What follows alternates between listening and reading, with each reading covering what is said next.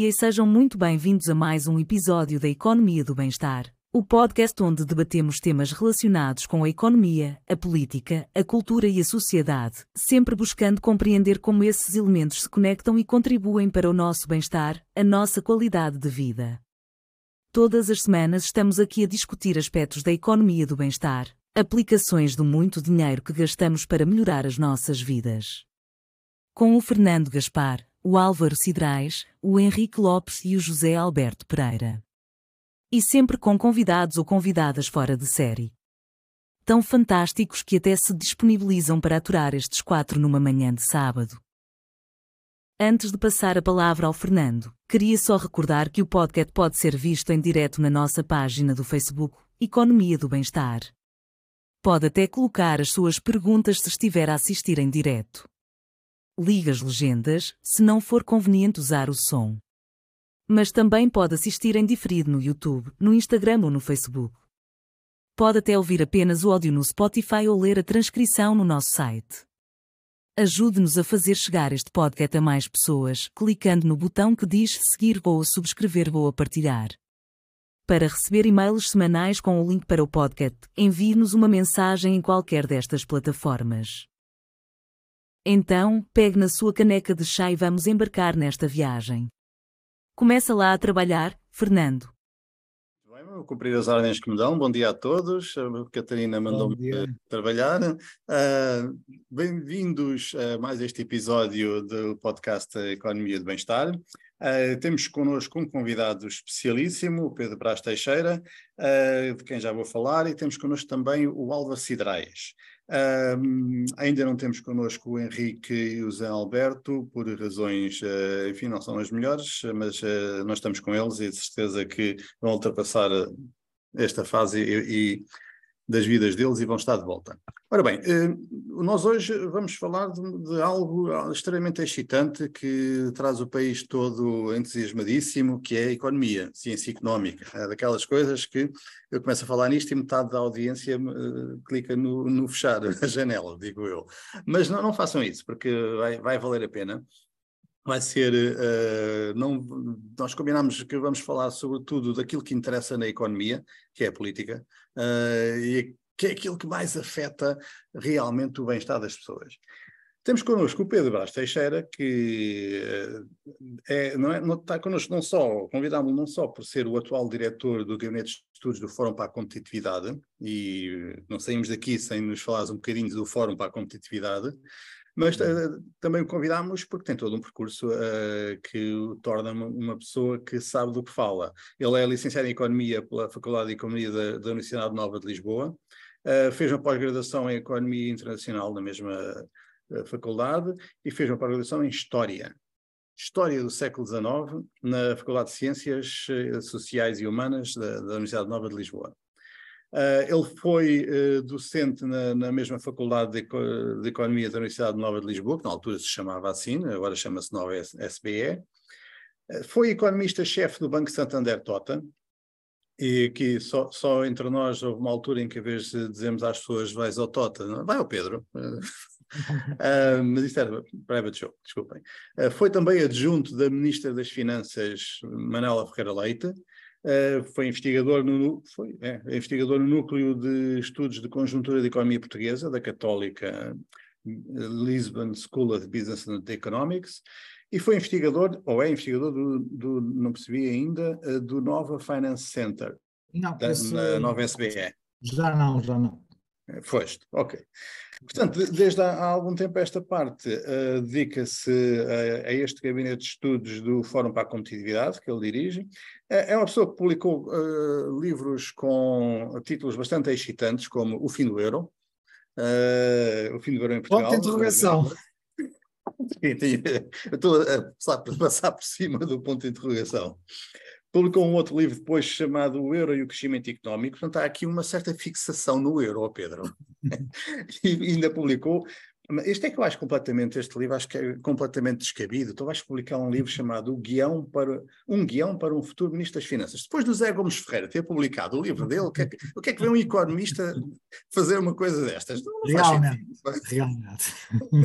Enfim, estamos a, a brincar. Deixa-me só fazer uma declaração de interesses. Eu fui colega do Pedro, um, licenciei-me na mesma faculdade uh, e, e também Uh, fui assistente na mesma, na mesma faculdade, portanto conhecemos há, há muito tempo, não vamos dizer quanto, não, é? não, não interessa, ninguém está a contar.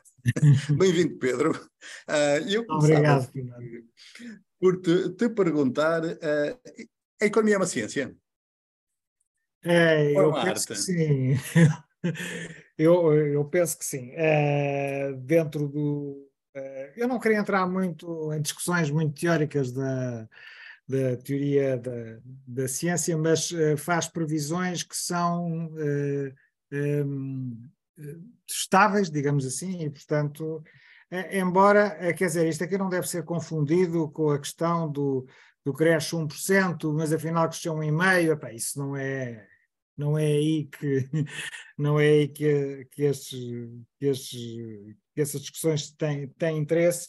Um, mas uh, eu, eu se, se, não te importas, eu tinha aqui assim um, uns temas uh, planeados sobre uh, o crescimento económico e a distribuição do rendimento, que são dois elementos essenciais da economia do bem-estar, que é, em linguagem mais, mais comum, que é definir como é que nós aumentamos o tamanho do bolo e, em segundo lugar, como é que distribuímos o bolo. Portanto, duas questões muito, muito importantes e são é, essenciais é, no debate político de, das políticas económicas. É, estas duas questões. E sem dúvidas que isso influencia a vida das pessoas, sem dúvidas. E eu diria que, tipicamente, a direita tem mais tendência a preocupar-se com políticas para aumentar o tamanho do bolo, ignorando um pouco as questões da distribuição, e a esquerda tem mais tendência para se preocupar com a distribuição do, do bolo, uh, ignorando uh, questões de, da dimensão do bolo. Às vezes, uh, às vezes esquece que é preciso também fazer crescer o bolo. Não podemos ficar só na distribuição, porque às vezes até as próprias políticas de distribuição podem afetar o tamanho do bolo. Portanto, estas as políticas, eh, eh, há uma certa interação, já não pode escolher só. Eh, as políticas têm, sobre o tamanho do bolo, têm consequências sobre a distribuição e vice-versa. Portanto, são dois temas muito importantes, mas que não vivem independentes um do outro. E, portanto, é preciso terem atenção às duas questões eu acho que o ideal seria, evidentemente, ter uma visão integrada, ter a preocupação com os dois lados, porque senão temos uma, uma política manca, uma política que só olha para o crescimento, mas depois não olha para a distribuição, eh, pode falhar redondamente. E uma política que, preocupando só com a distribuição, não se preocupa com, com a dimensão do bolo, depois não há nada, há pouco para distribuir, e portanto isso aí, distribuir o que não se tem, distribuir a pobreza não é uma grande ideia. Mas enfim. É, é, ah, mas só como um ponto prévio, quer dizer, eu não estou aqui assim a dizer que a economia se restringe, quer dizer, nem a vida, nem a economia se restringe ao rendimento, mas é um, um elemento muito importante, aliás, até não tinha que ser assim, mas se nós olharmos para o que são as reivindicações salariais, estão sempre muito focadas nos salários, no rendimento. Podia ser sobre outras questões, e, por exemplo, e há, há classes profissionais em que eu acho, por exemplo, do classe dos professores, há muitas questões para além do dos salários podiam ser podiam e, e deviam ser discutidas e, e, infelizmente os sindicatos ainda se focam demasiado na questão do, do rendimento. Mas enfim, mas isso também é natural num país relativamente pobre como Portugal, é natural uh, que isso aconteça. Ora bem, uh, em relação, um, já agora, em relação à, à, à distribuição, a distribuição uh, prende-se muito, no fundo, também com a desigualdade, não é? Podemos ter uma distribuição mais desigual ou menos desigual. E, e eu vou falar aqui de duas visões sobre a desigualdade.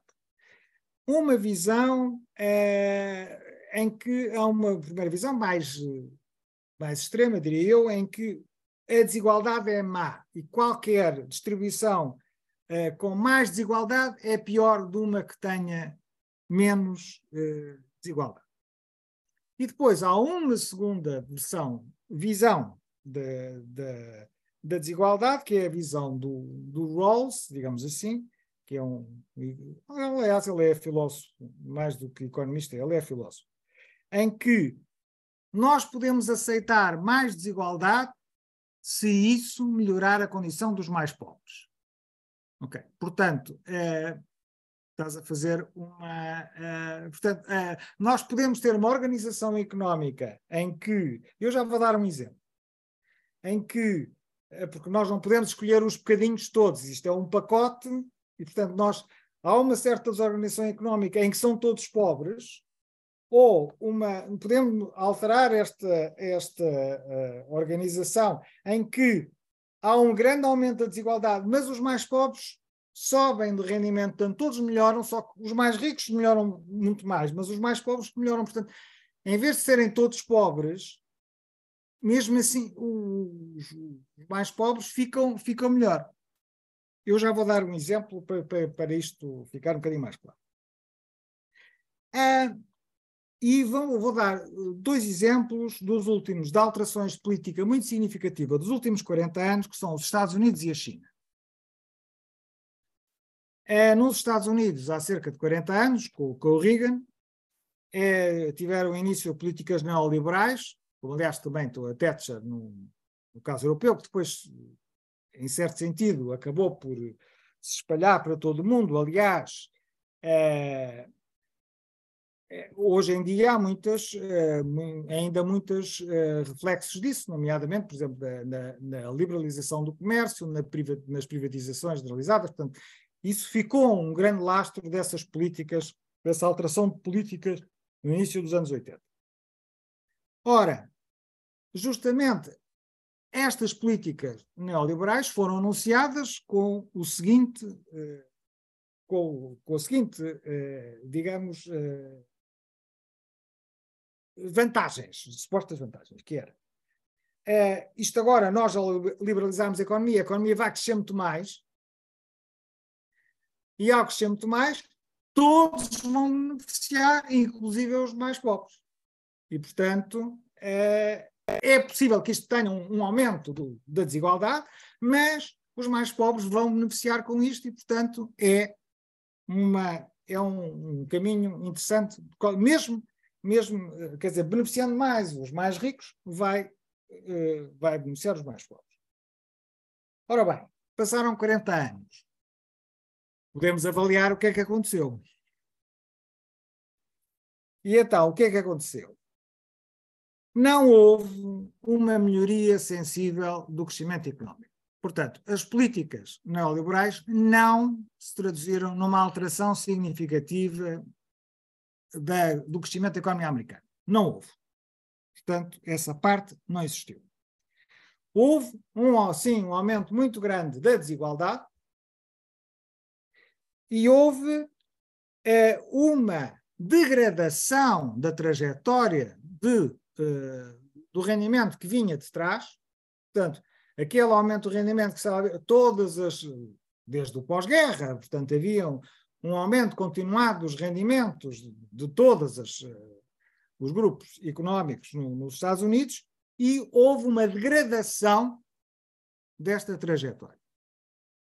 Pior do que isso, houve inclusive uma perda em termos absolutos das camadas uh, mais, mais baixas. Portanto, aquilo que estas políticas anunciavam como sendo uh, muito bom para toda a economia, inclusive para, para as camadas mais baixas, não aconteceu. E, portanto. Posso fazer só um parênteses? Sim. sim. Uh, desculpa, é porque é de uma economia que, que eu tive a ocasião de conhecer melhor, um, alguém, alguém economistas do, do, Banco Central Alemão, penso que o Banco Central Alemão, publicaram há pouco tempo um estudo sobre a, a evolução do rendimento da economia russa no putinismo, desde que o Putin uh, tomou posse. Uh, e a política inicial do, do Putin, uh, basicamente textbook de neoliberalismo, taxa de IRS única, enfim, por aí fora. Um, e, e, é, é, é, eu tenho pena não ter esse, esse gráfico aqui à mão porque era, é, bastante ilustrativo. Aquilo que mostra é, por uh, escalão de rendimento, como é que foi a evolução nestes 20 e tal anos. E então, os mais ricos, o crescimento é assim, é, é, que não cabe no gráfico, tiveram que quebrar a linha, porque os oligarcas, aquilo saiu do gráfico, literalmente. A classe média está mais basicamente na mesma. E os mais pobres estão piores. Uh, isto uh, é um bocado um reflexo em, em, menos tempo, em 20 anos, do que foram as políticas económicas. Não, não, concordas que desde então, desde o início dos anos 80, foi quando a classe média, uh, a nível dos países mais desenvolvidos, passou a sofrer cada vez mais e a degradar-se? sim, sim. Embora aqui assim também há aqui assim uma questão que, que, que, que é preciso há aqui um, também uma questão que é preciso terem atenção, que é o facto de, de ter havido uma, uh, uma, uma, degradação muito grande da natalidade e da, do, do, do crescimento da, da, da, economia e, portanto, um, ehm, o, o, Estado, o, para manter o Estado social, foi preciso aumentar os impostos, e isso também teve um efeito de abrandamento da economia e de, de, de, sobre o rendimento, mas, mas eu concordo basicamente. Não é, a única explica, não é a única explicação para este fenómeno, mas eu acho que é uma grande, é significativamente uh, uh, explicativo. Agora, uh, vejamos então o caso da China há cerca de 40 anos, aliás, mais precisamente em 1978, o Deng Xiaoping iniciou as reformas que levaram à alteração drástica da, da China, e é preciso recordar que a China, nos anos 60, nos anos 60, era um dos países mais pobres, mais miseravelmente pobres do mundo, em que uh, havia, houve episódios, vários episódios, em que morreram milhões de morreram à fome milhões de chineses. Isto, não, quando eu digo milhões, não é uma imagem, uma metáfora. É real, é mesmo milhões de pessoas a morrer à fome na China nos anos 60. Ok? Portanto, essa é a base, quer dizer, é a base de referência. A China era muito muitíssimo mais pobre do que Portugal, mas é que sem comparação possível. É, é, portanto, e é, portanto, a partir dessas das reformas, bom, praticamente quase coincidência, o início é quase coincide com, com, com, com o início da, do período do Reagan, é, o que é que aconteceu? Houve um aumento extraordinário do crescimento, aqui sim Aqui, no caso da China, o crescimento, a taxa de crescimento explodiu completamente, quer dizer, não tem nada a ver o crescimento da China sob o mal e, e, a seguir, não tem nada a ver, não tem absolutamente nada a ver. Houve um aumento enorme da desigualdade, claríssimo, isso é evidente. Mas houve também e aqui assim este é que é o aspecto, é uma melhoria da trajetória do rendimento e do nível de rendimento para todos os chineses. Quer dizer, neste momento, julgo que não há ninguém na China em risco de morrer à fome, nem nada que se pareça, e portanto o, a melhoria do, do, das condições materiais de vida, não vou falar de outros aspectos, das condições materiais de vida da China é, é, é, é claríssima. E, portanto, na China houve realmente uma alteração do modelo económico, e aqui assim em conjunto as alterações que levaram a um aumento da dimensão do bolo alteraram completamente como é que se faz a distribuição do bolo. Portanto, há, mas isto é o pacote, é um pacote em conjunto, a gente não pode separar, eu só quero as partes boas e as partes más não quero, quer dizer, isso não, não dá é o, o modelo é um pacote, digamos. Pode-se pode corrigir, não tem que ser necessariamente assim. É claro que pode ser um modelo mais assim ou mais assado, mas há um conjunto de, de, de, características, umas mais favoráveis, outras menos, mas, mas que funcionam em conjunto. E, e portanto, no caso da China, uh, eu acho muito difícil, portanto, respeita, respeita uh, uh, aquele critério do Rawls, que eu diria em que há um aumento da desigualdade, mas é um, mas porque há uma alteração da, da, estrutura que permite melhorar as condições melhorar de forma claríssima as condições dos mais pobres, da generalidade da população, e portanto não é, não é evidente. É, é, e uma pessoa mais resistente dizia: não, nem pensar, isto aumentou a desigualdade, não queremos. Vamos voltar ao tempo do mal em que éramos todos paupérrimos. Quer dizer, acho um bocadinho difícil de vender essa, essa, essa tese. Mas, enfim, eh, só para terminar, uh, gostava de falar de, de Portugal, embora não haja tantos dados como, como existe, uh, uh, nomeadamente sobre os Estados Unidos, e aliás, nesse aspecto, eu gostava de fazer um pequeno comentário que me faz muita confusão que o INE uh, dê tão pouca atenção aos dados da distribuição do rendimento, sendo uma questão que é tão central no debate político e na preocupação das pessoas, portanto, é uma questão que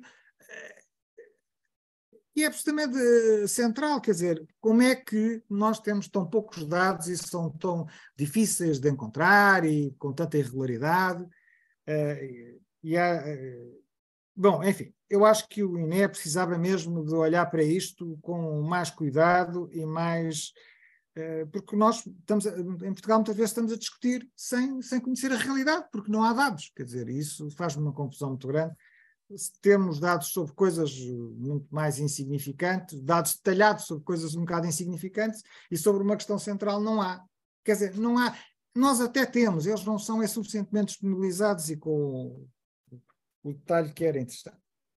Bom, mas o que é que aconteceu em Portugal no, no, nas últimas décadas?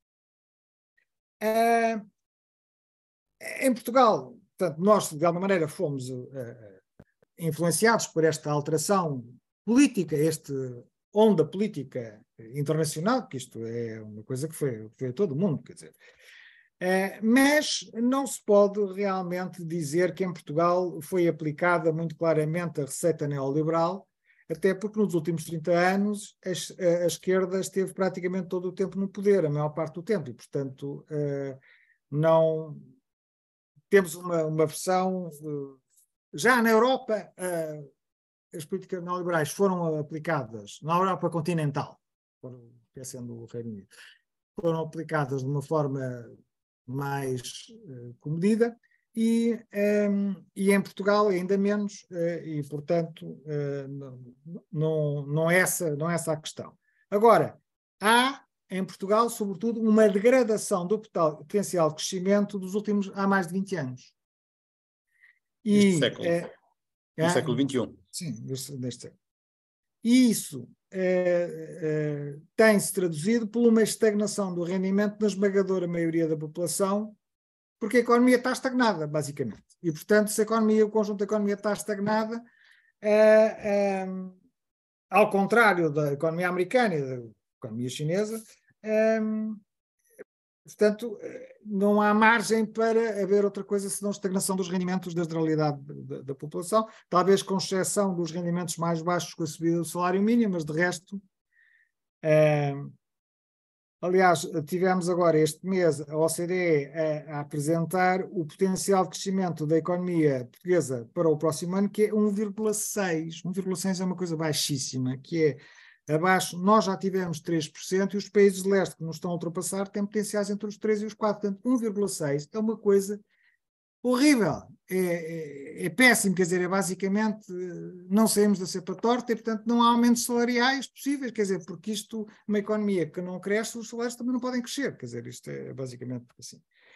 E... Uma pergunta básica, esse 1.6 já considera o encama, a entrada dos recursos dos fundos estruturais? Sim, sim, sim, sim, sim. Então isso quer dizer basicamente uma perda efetiva para aí 2 a 3%. Uh, Não, os, os fundos estruturais são, são, estão a ser o, o, oferecidos, digamos assim. E, portanto, pois, exatamente, e portanto estão a compensar uh, uma deseconomia que nós temos. Se não os tivéssemos, provavelmente teríamos menos 2 ou 3% de, de valor, portanto estaríamos com um crescimento negativo. Bom, isso era se os fundos realmente tivessem um contributo eh, verdadeiramente significativo para o crescimento económico, que eu penso que não, não tem. Não, o crescimento não tem. tem para a sobrevivência económica do Estado, essencialmente. Não tem, não tem. Mas, mas, mas, não, mas é uma coisa, uma coisa completamente assustadora eh, e, portanto, eh, tem havido só, só, só, para concluir, portanto, em Portugal tem, haver, tem havido algum aumento da desigualdade, eu não tenho dados assim muito claros em relação a isto, mas também é, não tenho que confessar que não fiz uma pesquisa, muito, uma preparação muito exaustiva desta, desta apresentação, é, e, e, também não é muito fácil, mas é, eu penso que em Portugal o, o problema principal tem a ver com esta estagnação económica, porque se a economia não cresce, não, se o bolo não cresce, por mais que voltas que a gente dê à distribuição, não há como, não há como uh, melhorar uh, uh, as condições da generalidade da população. E, portanto, para mim, o, o foco e é a preocupação do, do lá no, no, no, Fórum para a Competitividade é a promoção de políticas que, de, de aumento do, do, deste potencial de crescimento que está horrivelmente baixo. Isto é completamente. Isto, há aqui um outro aspecto que é, que, que é preciso uh, salientar: é que é completamente anormal, é completamente anormal que uma economia uh, como a economia portuguesa, que está integrada num espaço uh, como a, a União Europeia, que partilha imensas características, é, é, mesmo muitas características legislativa em comum, uma moeda em comum, que recebe ainda por cima fundos comunitários, é muito anormal esta economia não estar a convergir. Existe a, a chamada teoria da convergência condicionada, que diz que os países mais pobres, em geral, não têm tendência, não têm necessariamente tendência para convergir com os mais ricos. Mas, dado um certo conjunto de circunstâncias nas quais Portugal se integra completamente, temos imensas coisas em comum com a União Europeia, e para além de tudo isso ainda recebemos fundos comunitários, é completamente anormal nós não estarmos a convergir com a União Europeia. É, é, é uma anormalidade total, não, não, não, não, não faz... É... Bem, nós gostamos de falar de anormalidades neste, neste podcast, mas antes de, de virmos às anormalidades, deixem-me um bocadinho mais atrás, por favor, sim, sim, sim. Eh, em relação à China. Um, porque eh, este, este exemplo, esta comparação que fizeste entre a economia americana e a economia chinesa, a mim levanta-me duas questões. A primeira é, será que afinal esta coisa do neoliberalismo funciona com os países muito pobres e com regimes políticos muito um, autoritários e não funciona em países mais envolvidos uh, e com regimes mais democráticos? Uh, essa é uma, uma, dúvida. Outra dúvida, mas será que esta evolução que registaste da economia chinesa não resulta mais de terem eh, sido admitidos na Organização Mundial do Comércio e terem podido, ter-lhes sido dada, entre aspas, a indústria têxtil portuguesa a indústria têxtil do sul da Europa, a indústria dos plásticos do sul da Europa para comprarem Mercedes.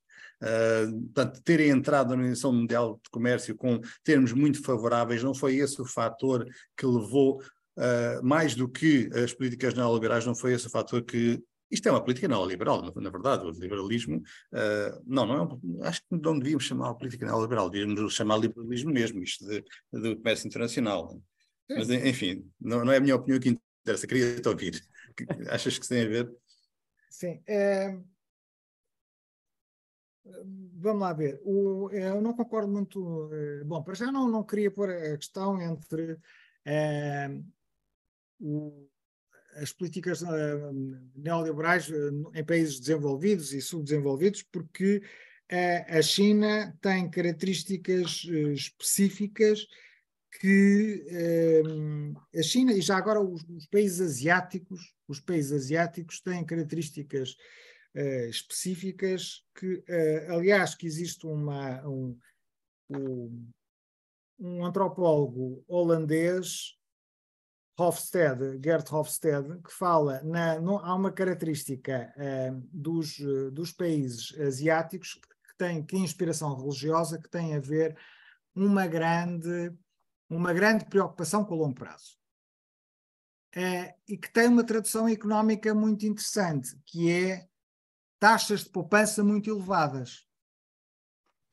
As populações que se preocupam muito com o longo prazo Portanto, pensam muito no futuro, preparam-se muito para o futuro e isso traduz numa, numa, numa uh, em, em, taxas de poupança extremamente elevadas. E, portanto, significa que estes países têm muita facilidade, entrando no, no processo de desenvolvimento, de acumular capital.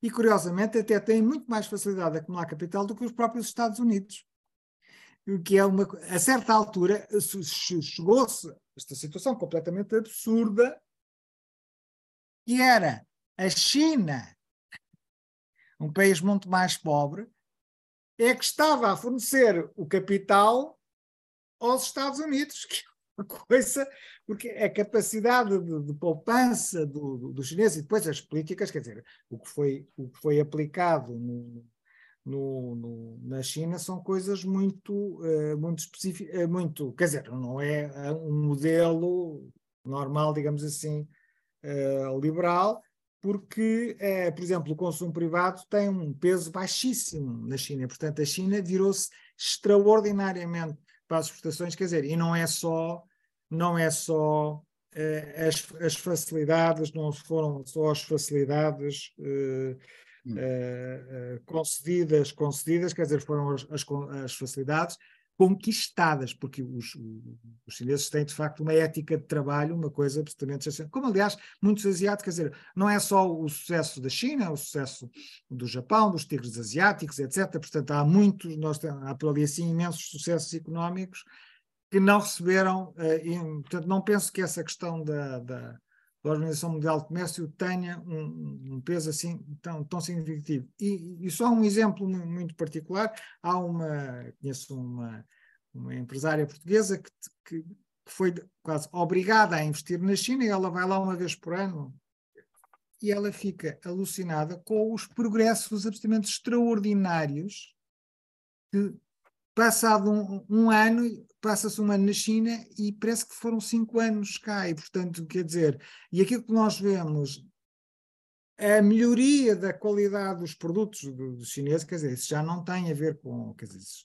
já, é, já são coisas que, que têm a ver com, um, quer dizer, com características de, de quer dizer, de, da, própria, um, quer dizer, da, própria China, quer dizer, portanto não, não, quer dizer, não, não acredito que, que, que tenha, que a China, a China recebeu, um, quer dizer, foi capaz de, de, de, construir o seu próprio futuro, quer dizer, não lhe foi dada de bom beijada, quer dizer, quem é que diria que é, e um país como, como a China poderia ter, crescer da maneira que cresceu. É há tantos países. Deixem-me entrar a pé, a pé junto sim, sim, sim, sim, nesta conversa. Vai ser uma entrada bastante agressiva. Sim, sim, sim. sim, sim. Um, primeiro, bem, primeiro, obviamente, tenho estado a deliciar com, com, com, o vosso pensamento, até porque, sendo geógrafo, também passei pela gestão e pela economia durante uns anos e também domino aqui esta, estas temáticas. Uh, só que eu largo sempre a questão um bocado mais para, para a componente ambiental, ecológica, demográfica e cultural. Uh, isso aí que é, digamos aí, já é o defeito do geógrafo, pensar ah, não, não é defeito nenhum. A é civilização, a, a, conjugação entre o espaço geográfico e físico, chamemos-lhe assim, e as civilizações, isto é muito giro, depois gera aqui umas relações muito interessantes. E aquilo e esta questão que, que o Pedro colocou da, da, riqueza versus pobreza, ou diríamos a direita versus esquerda, eu acho que nesta altura nós já temos que começar a pensar numa forma diferente, que eu não discordo nada nessa perspectiva uh, que foi colocada, mas acho que hum, nos últimos tempos tenho lido algumas coisinhas uh, sobre a escassez e a abundância. Estaremos nós numa sociedade de escassez? Estaremos nós numa sociedade de abundância? Ou em que medida é que estamos nas duas ao mesmo tempo e como é que isto altera estas lógicas da, da pobreza e da riqueza, uh, inclusive das desigualdades, será que as desigualdades são efetivamente algo que é importante ter para gerar mais criatividade, melhores soluções e essas soluções encontrarem, gerarem maior bem-estar? Um, isto são questões que me vieram logo à cabeça. E depois vem-me à cabeça uma outra coisa, que aqui há uns anos, quando estive a estudar no interior de Portugal, uh, há mais ou menos 15 anos, cheguei a uma conclusão extremamente simples, que é uh, onde não existem pessoas, a economia tem tendência a desaparecer. Uh, esse é um dos maiores problemas. e, portanto, a, demografia, efetivamente, tem um significado muito grande em, nos impactos sobre a economia. E onde a cultura tem certas características, é natural que se desenvolva mais um determinado processo económico, e, portanto, os resultados económicos e financeiros e o rendimento sejam uns diferentes de outros sítios onde há outras culturas. E isto é evidente no caso da, dos Estados Unidos. E o ponto de partida, Estados Unidos versus China. E os pontos de partida também são muito diferentes. Depois, outra questão que eu percebi é que, a partir da primeira crise de choque do petróleo de 1973, salvo erro, 72, 73, eh, nós começámos a ter não tendências de crescimento, mas tendências de decréscimo, desculpem lá estes animais, tendências de decréscimo. Querem participar. Querem participar ativamente. Está em desacordo. Exatamente, é isso mesmo. uh, tendências. Portanto, estes choques energéticos têm vindo a criar sempre oscil oscilações na economia. E a certa altura comecei a pensar assim: espera aí, este é um fator crucial. A energia é um fator crucial. Portanto, demografia, energia e cultura são fatores realmente temos de considerar uh, nesta equação toda. E simplificar depois isto na questão do rendimento, eu sistematicamente considero, epá, é excessivo, não conseguimos. É sintético, atenção esta coisa, porque é sintético e é importante por essa, por essa via. Mas quando depois passamos dessa abordagem, dessa análise, para um discurso que no fundo nos traz para a ditadura do económico em relação ao restante, eu acho que isso já é excessivo. Uh, e, e, nós temos de pensar sobre isto. E porquê é que temos de pensar sobre isto? Porque a maioria das condições de felicidade e de bem-estar é muito diferente para diversos tipos de cultura e está, na minha pequena e humilde opinião, a crescer até um limite que deve estar muito próximo, está a crescer em quase todas, precisamente pelo podermos aceder a certos bens e a certas condições de bem-estar. Mas agora, com as alterações climáticas que efetivamente ocorrem e com toda a, a limitação de biodiversidade que nós estamos a ter, eu, e isto aqui não sou eu, quer dizer, é um conjunto de pessoas que pensam sobre isto, e eu acho que eles até têm pelo menos razão para pensarmos sobre isso, para nos levarem a pensar sobre isto, começam a, a demonstrar que, se calhar, os nossos padrões de futuro, eh, de um futuro que já é um presente, mas que será acrescido no futuro, serão, de facto, um, o de começarmos a perder condições de bem-estar. Uh, porque isto, indo buscar algumas informações da geografia e da oceanografia, da climatologia, um, é claro que as alterações climáticas e o derretimento das calotes polares, eh, em profundidade, por exemplo, vão permitir a circulação oceânica das correntes marinhas por vários sítios não atuais, tendo uma influência muito direta nas alterações atmosféricas, gerando, por exemplo, um padrão de precipitação muito mais elevado e um padrão de tempestades mais elevados e diferente do atual.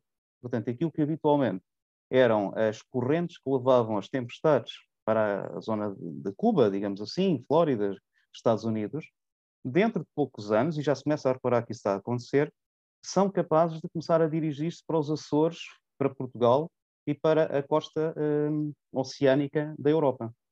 Uh, mas isto não é só o impacto aqui.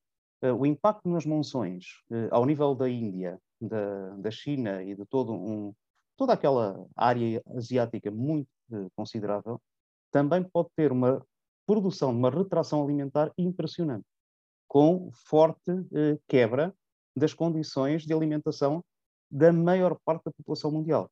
Porque a maior parte da população mundial, 75% a 80%, tendencialmente crescente, eh, estão na Ásia e alimentam-se ainda de produtos alimentares que são produzidos ainda por processos mais tradicionais.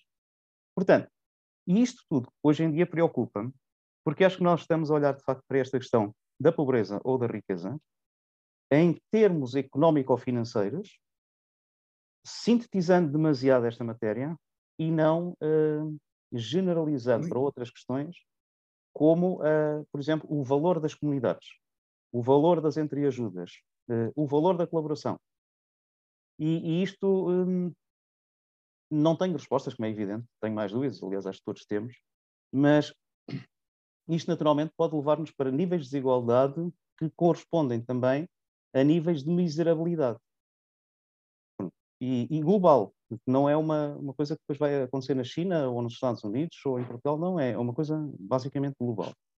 E para terminar, há aqui uma outra provocação que eu gostava de fazer, que é só esta. O Fórum para a Competitividade. E existe algum fórum para a colaboratividade? Portanto, eu, eu, tirava assim estes sorrilhos esta entrada. Isso era uma oportunidade para nos falares do Fórum para a Competitividade, Pedro. O que é que. Desde quando é que existe, o que é que fazem e porque é que não ligam à colaboratividade?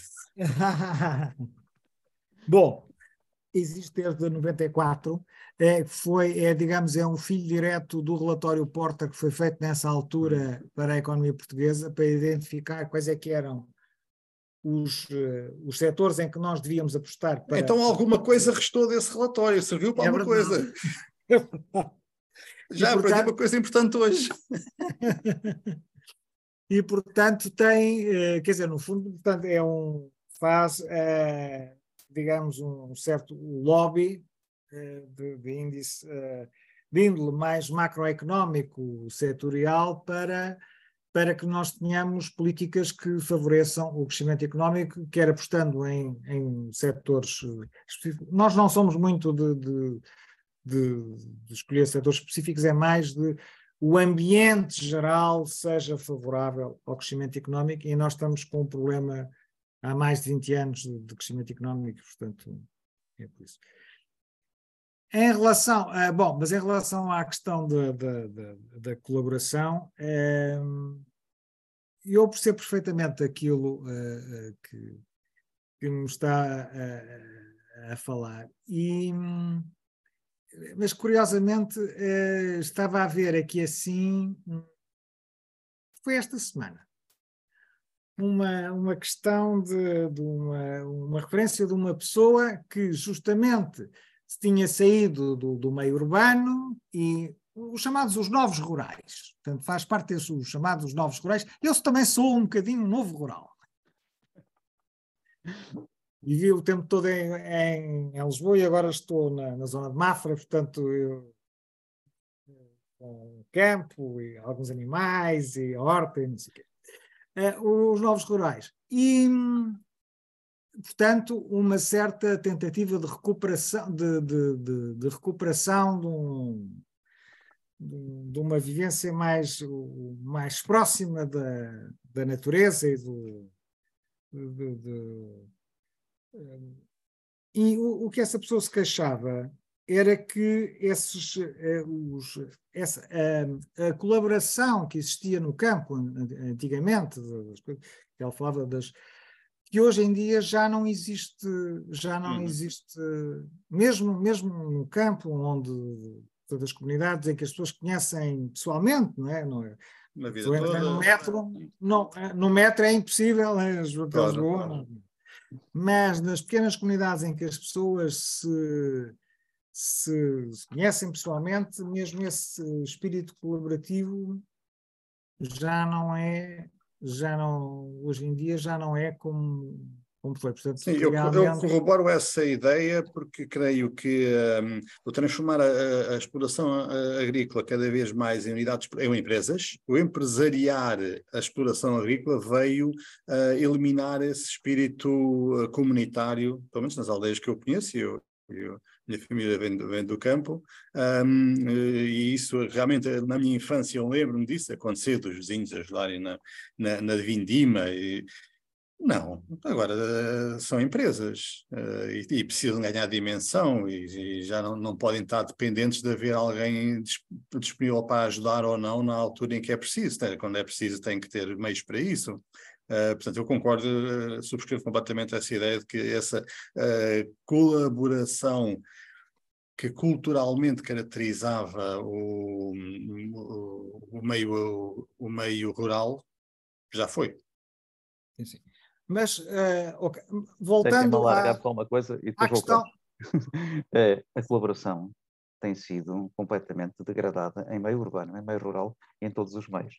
porque nós temos individualização e depois cooperação em tarefas, que é contrário à colaboração em sistemas complexos, em que tens tarefas, momentos, uh, uh, todo um conjunto de criatividades e dinâmicas que não estão uh, e definidas mecanicamente. E, portanto, a colaboração ocorre naturalmente em sistemas muito mais abertos, a cooperação e a individualização em sistemas de monocultura, de monoprodução, de otimização, maquinização das coisas.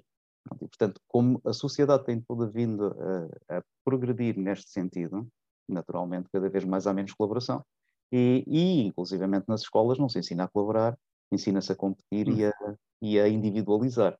E depois a coisa não corre tão bem como nós esperávamos. Portanto, é natural que a colaboração tá, esteja a desaparecer de vários sítios. Pedro, peço desculpa, força. Voltando à questão ambiental versus rendimento, mais ou menos. Assim. há aqui uma, uma, uma questão em que é verdade que os países mais desenvolvidos são os maiores responsáveis pelas disrupções ambientais que, que nós estamos a viver. Isso é, isso é claríssimo. E, aliás, há a questão uh, que, que, é discutida, que é uh, uh, do legado. Quer dizer, os países começaram a Revolução Industrial no século XVIII a acumular gases de dióxido de carbono há mais de 200 anos, e outros começaram a, a industrializar há 20, quer dizer, não tem comparação possível uma coisa com a outra. É, mas, é, e essa, aliás, é uma das questões que tem sido colocada neste momento, é, para é, ajudar as dificuldades do, é, de, quer da, da, transição climática, quer de, depois da questão da, da, da, produção alimentar, etc., etc., é, é, é importante que haja uh, quer dizer, vão, vão, em certa medida são, vão ser os países ricos que têm mais condições para ajudar esses, esses mais pobres. Quer dizer, depois se vão ajudar ou não é outra, é outra conversa. Mas, mas, é, mas é, é importante ter hum, para muitas dessas coisas que, que, referiu é importante ter rendimento para as conseguir uh, concretizar, porque mas enfim, eu não, eu não, eu não, eu não sou defensor, eu não sou, eu não sou defensor da, da, da, da, da, da estarmos a reduzir uh, as questões todas ao, ao, à questão do, do rendimento. Mas, uh, mas, mas, na verdade, acaba por haver uma grande correlação entre o, o rendimento e todas, uh, uh, e, e, a maior parte dessas, dessas questões.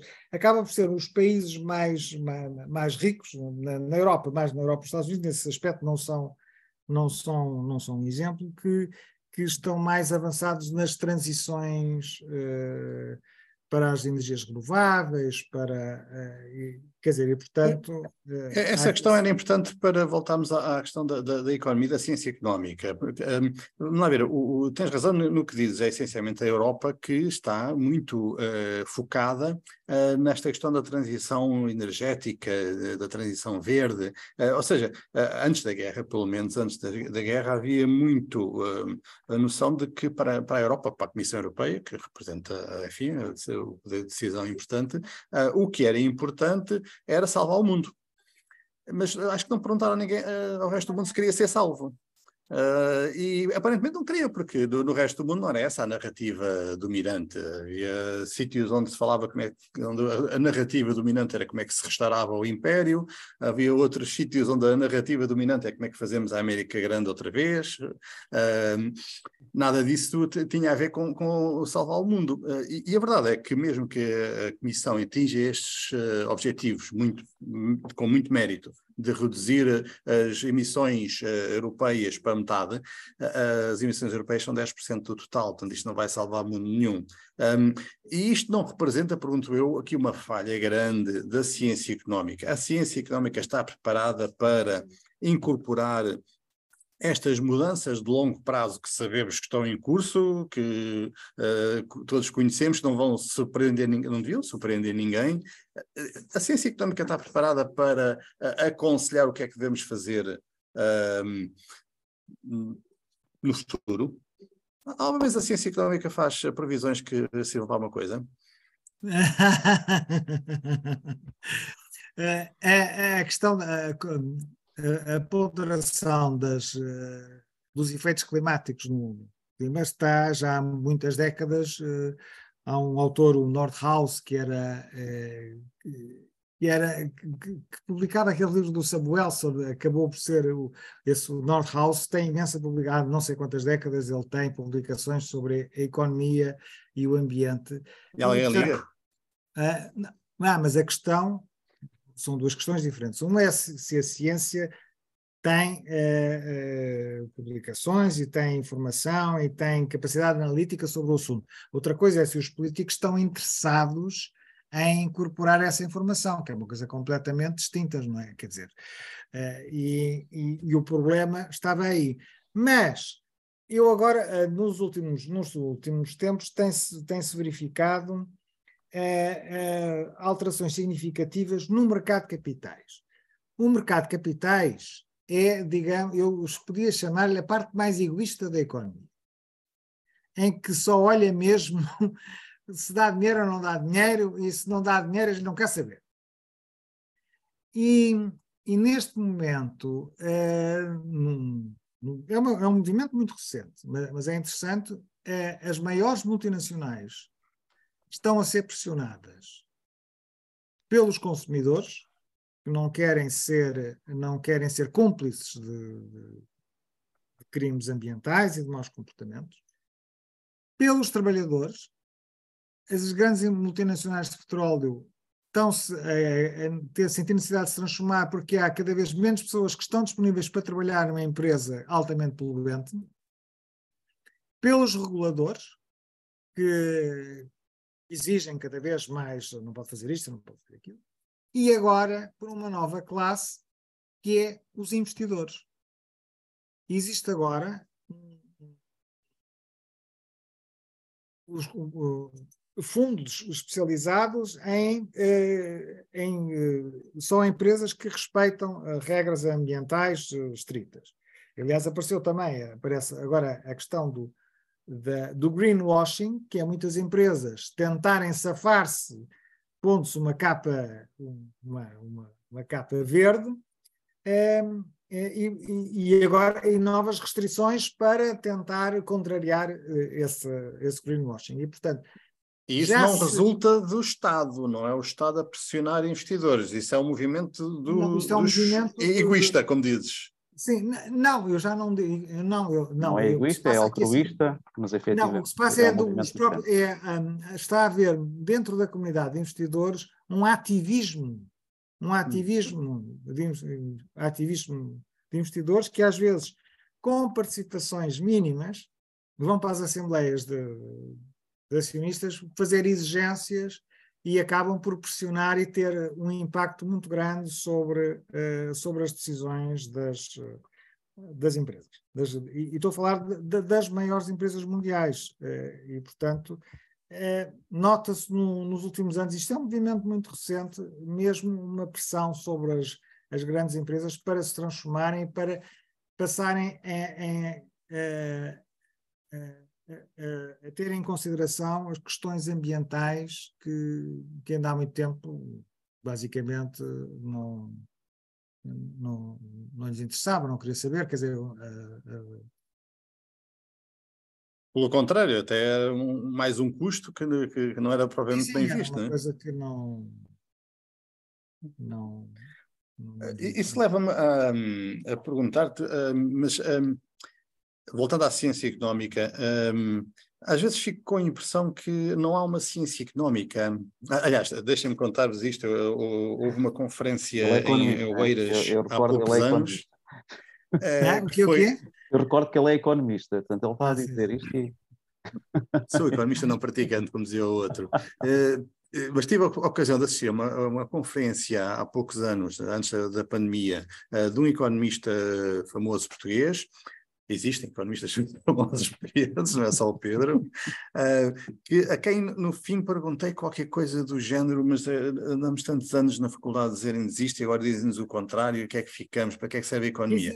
e, uh, não me lembro exatamente qual foi a pergunta que eu fiz, mas... Ah, era mais no, no, sentido de isto é completamente diferente de quando eu andei a estudar, ou, porque, afinal, o que é que dizem os economistas, ou para que é que servem os economistas? E a resposta deixou-me realmente chocado, porque no fundo o homem uh, responde-me comparando a, a, profissão de economista à mais antiga profissão do mundo, uh, dizendo de outra forma que basicamente a malta escreve aquilo que tem interesse, ou porque lhe pagam, ou por outro motivo qualquer, tem interesse em defender.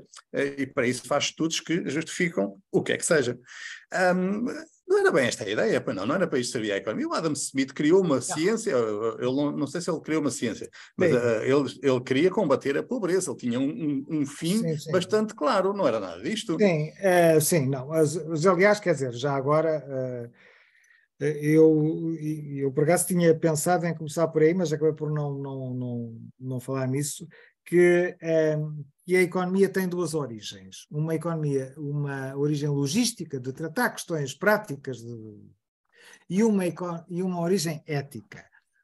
Do Adam Smith, porque o Adam Smith, antes de ser economista, era professor de, de, de, de ética.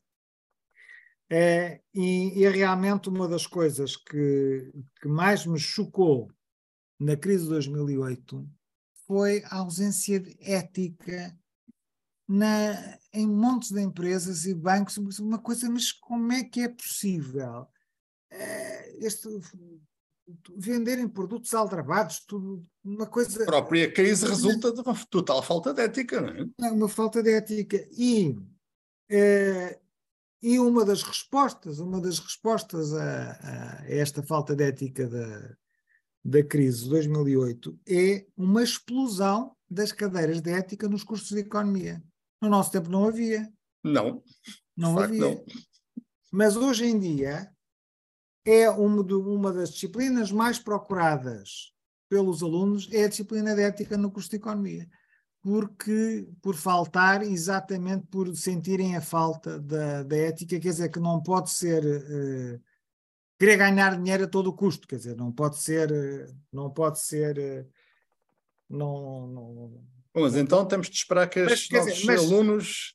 Sim, mas, mas apesar de tudo, uh, há como em muitas matérias técnicas, há divergências de opinião. Isso não é necessariamente produto. Não, de... Mas as divergências de opinião na ciência económica às vezes são um bocado difíceis de entender. Repara, por exemplo, uh, esta semana uh, nós vimos a senhora Lagarde a defender uh, que tem que aumentar as taxas de juros para controlar a inflação, não sei.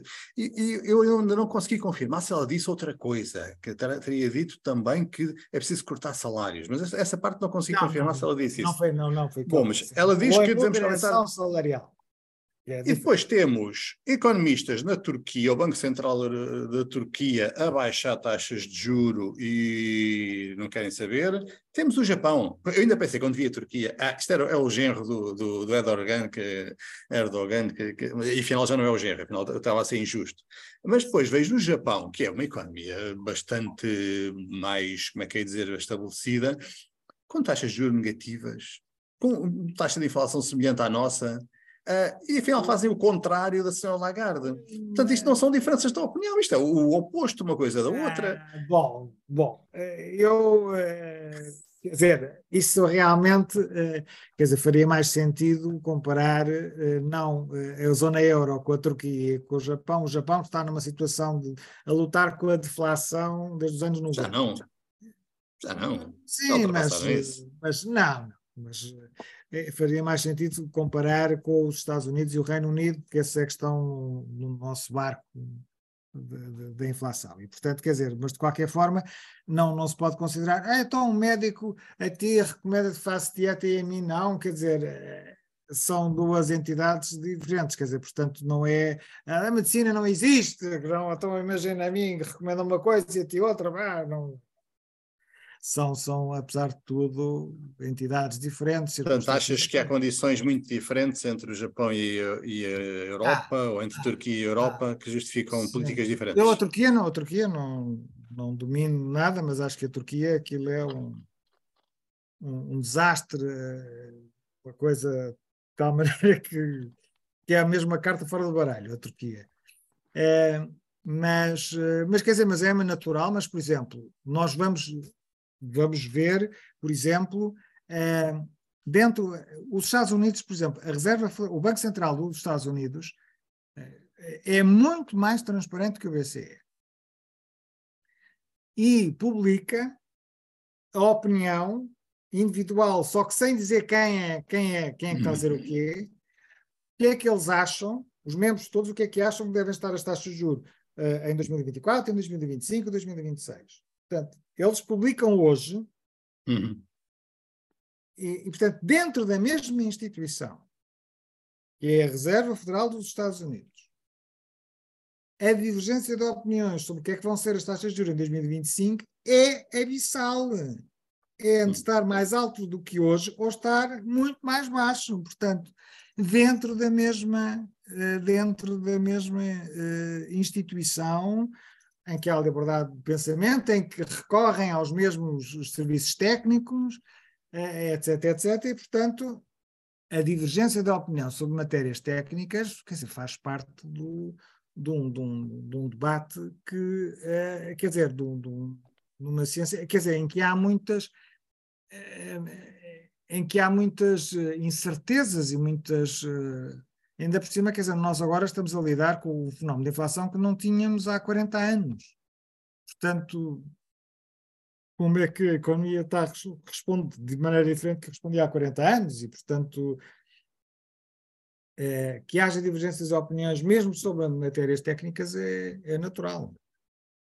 Deixa-me aqui, sim, deixa-me aqui tentar responder também ao Fernando um, com algumas questões. Um, se é uma ciência, se a ciência económica, isto fala o geógrafo, também passa pela economia, passa também pela sociologia, dinâmicas territoriais, essas coisas todas, uh, e pensa sobre isto, e, e, que sempre foi apaixonado de epistemologia da, da geografia, e portanto depois transfere isto às outras ciências uh, ditas não físicas, não naturais, não né, acima de tudo, não, não exatas ou ditas não exatas.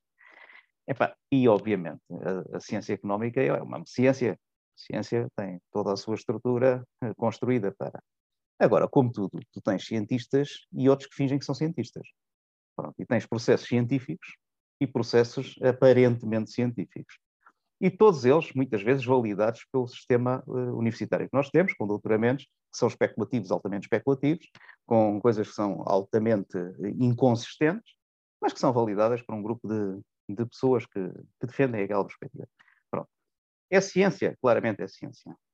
Agora, temos que ter uma noção que a ciência é um conjunto de conhecimentos que se constrói para fazer uma boa análise, para fazer, e, e é possível fazer análises com perspectivas muito diferentes, mesmo com os mesmos dados, uma abordagem diferente pode chegar a resultados muito diferentes, e, portanto, é ciência, tem um método que nós podemos uh, analisar e podemos consolidar e podemos avaliar até que ponto é que é feito e de forma. Agora, como output final de um processo de investigação, tu podes, a partir daí, agarrar e já não é ciência, podes pegar nessa informação e transformar em opinação e transformar em intervenção, ou seja, em, em ação, em escolhas. Isto tem que ver com escolhas que naturalmente consideram outros fatores que não aqueles da, que seriam de base económica.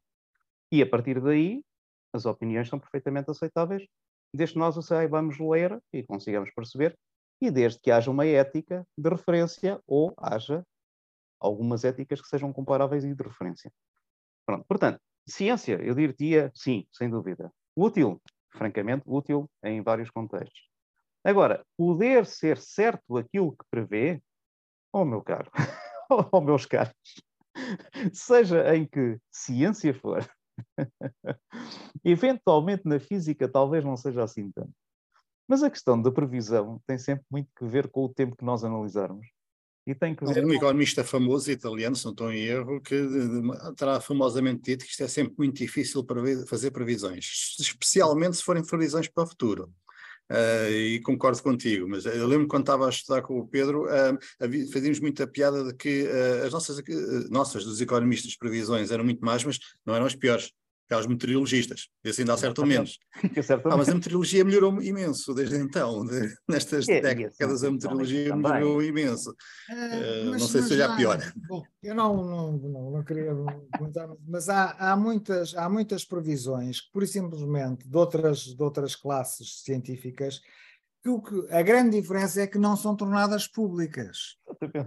Hum, Porque eu dou, por exemplo, um, dou o exemplo dos médicos. Aquela coisa dos médicos, você está doente e dou-lhe X meses de vida. Se isso fosse publicado, hum, uhum. Sim, exato. Essas fosse previsões. tornado público. Só um exemplo de previsões que não são tornadas públicas e vocês dizem, pá, estes médicos não fazem ideia do que estão a fazer. A Não- quantidade não de fazem ideia, erros, os erros de previsão dos médicos. Oh, oh, meus amigos, nós temos que acabar, mas eu Olha. queria, para, para terminar, queria pedir ao Pedro se voltava ao princípio, à, à política, quando falou na, na tendência da direita eh, focar mais no crescimento e a esquerda mais na, na distribuição, eh, e, e eu queria perguntar, mas os políticos não, não deixaram de discutir econo- economia, desculpa, não, não, não deixaram de fazer promessas económicas, não acabaram com isso, ainda, ainda discutem economia. Eu te- tenho a impressão que não, mas se calhar sou eu que não, não presto atenção. Eh, sim, sim, completamente, aliás, quer dizer, o, não só, não só, Oh, não deixa- só- desculpa, deixa-me interromper só para pôr esta questão. Sim. Ah, consegues identificar como é que os candidatos das últimas eleições queriam desenvolver o país? Qual era a grande estratégia económica deles para desenvolver o país? É que eu não consigo. Ah, mas isso é outra questão, isso é outra questão. Isto não é central para o bem-estar das pessoas. Sim, e para uma sim, sim, eleição. não, mas a questão, não, mas a questão é se, é uma questão prévia, é se eles têm consciência dos problemas do país e se querem comprometer em resolvê-los. Porque é muito mais fácil, é muito mais fácil, e há muitas estratégias que, que eu tenho visto já há muitos anos, que é, em, em vez de, eh, às vezes é não ter consciência dos problemas do país, outra é ter uma vaga consciência, mas querer arranjar desculpas. Ah, mas isto é assim, porque assado, porque assim, bababá, bababá, bababá, e portanto, portanto, ou seja, não é um problema para resolver. O problema existe, mas não, não, não é para a gente resolver.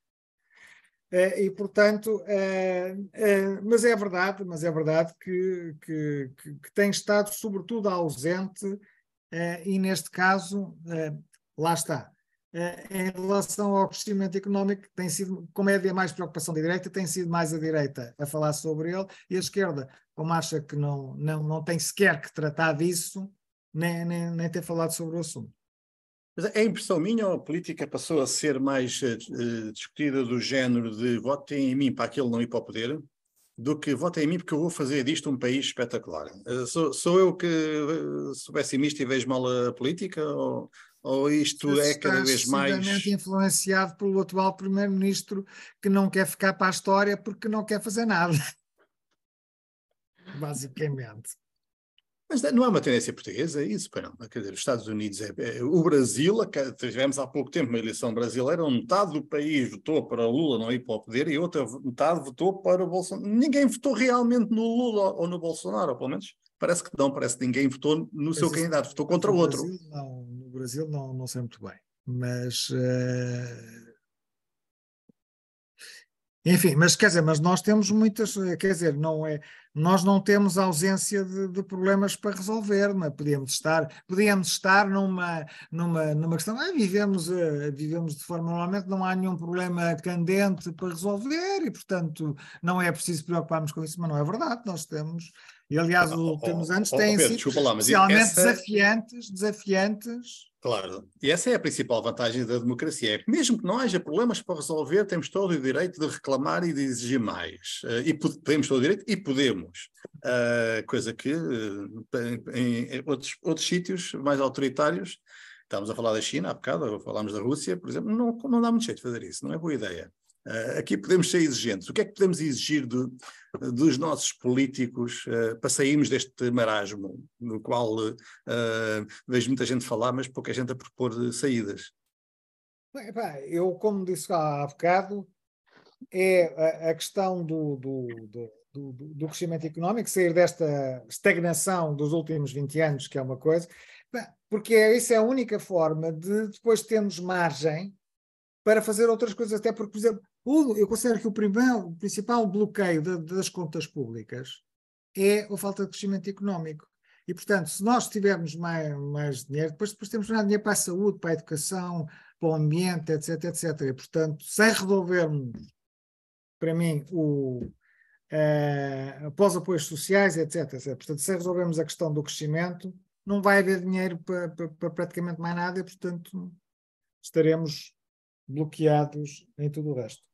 Ora bem, temos aqui um excelente tema para um próximo programa. Não sei, Álvaro, quer uh, dizer alguma coisa para fechar? Ah, não, uh, vamos lá. Há uma questão central neste, neste ponto, que é, falamos no crescimento, mas não falamos no decrescimento, que é, à partida, aquilo que vai acontecer nos próximos anos, em múltiplos contextos, e perante as condições climáticas e mais um Tenho grandes dúvidas sobre isso. É um, é, outro, um outro programa muito interessante. Tenho grandes dúvidas sobre isso. exatamente, pronto. Depois, há aqui um outro ponto que vocês tocaram e que é crucial e que deveria ser assunto de outro, de outra, de outro encontro destes, que é a questão da ética.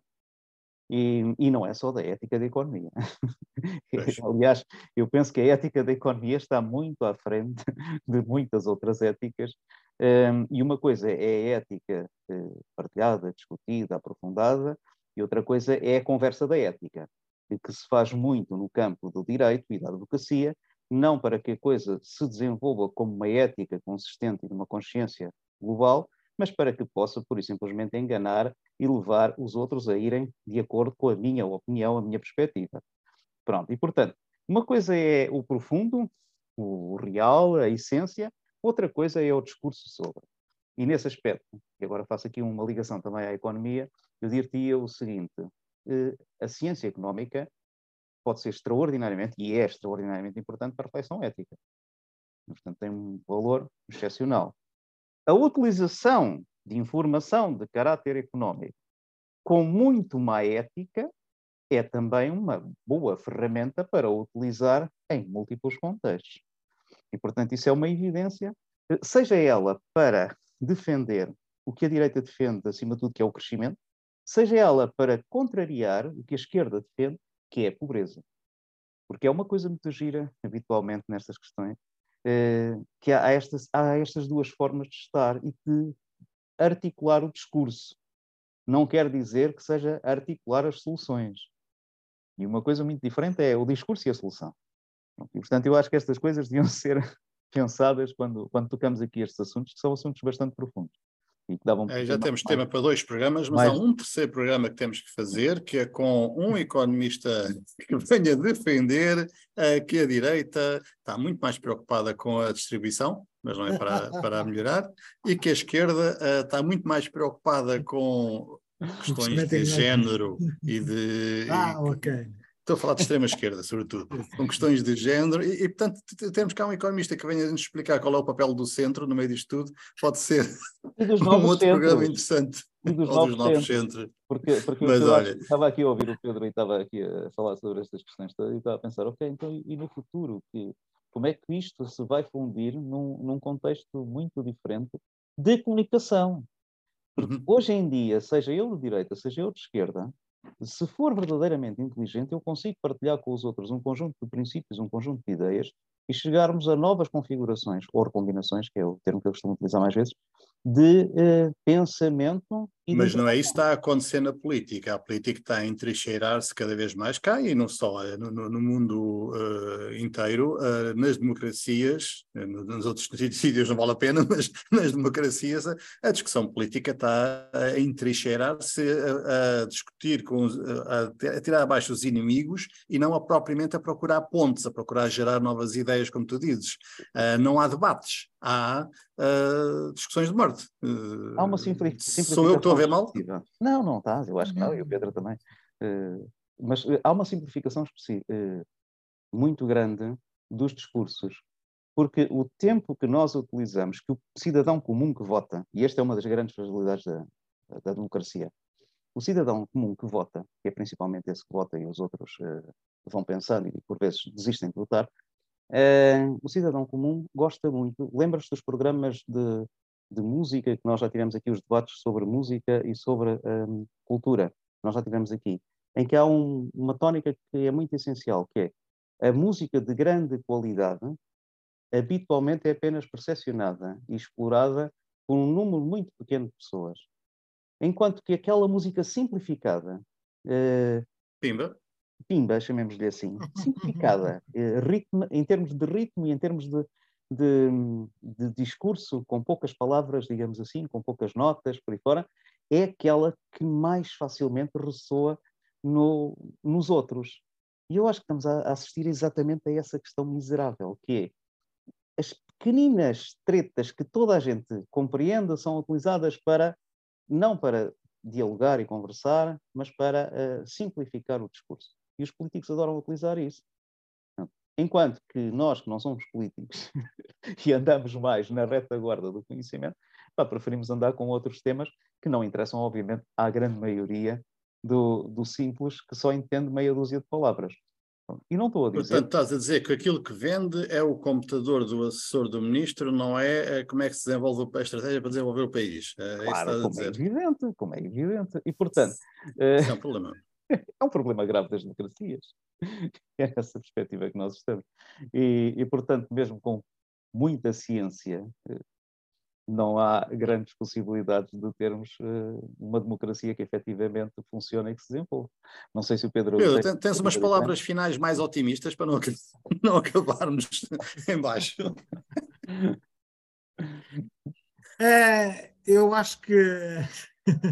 Não, acho que sim. É eh, são uma série de sugestões aqui propostas realmente sobre a, a questão do, do futuro de se podemos continuar a crescer indefinidamente ou não e qual é que é o, o, que, é que, o que é que podemos fazer. É, eu acho que sim, que podemos, eh, que temos que pensar sobre isso e, e, e, e tenho algumas ideias sobre o assunto. Mas acho que vamos ter que ficar, ficar mesmo para uma outra oportunidade. ok. Fernando, passamos a bola então para encerrar-se aqui esta nossa transmissão. Tens é que ligar o som. Estava aqui só com umas dificuldades técnicas, mas eh, muito obrigado, uh, Pedro, por teres eh, passado esta manhã de sábado connosco. Acho que foi uma discussão muito enriquecedora uh, que abriu uh, essa é um, uma das marcas das boas discussões, é ter aberto mais uma série de temas para deixar mais perguntas que respostas, acho que é sempre um, um bom sinal. Uh, obrigado Álvaro, uh, para todos uh, um bom fim de semana e queria só recordar que na semana que vem estaremos de volta com algo completamente diferente, mas que também vai ser importante para o nosso bem-estar.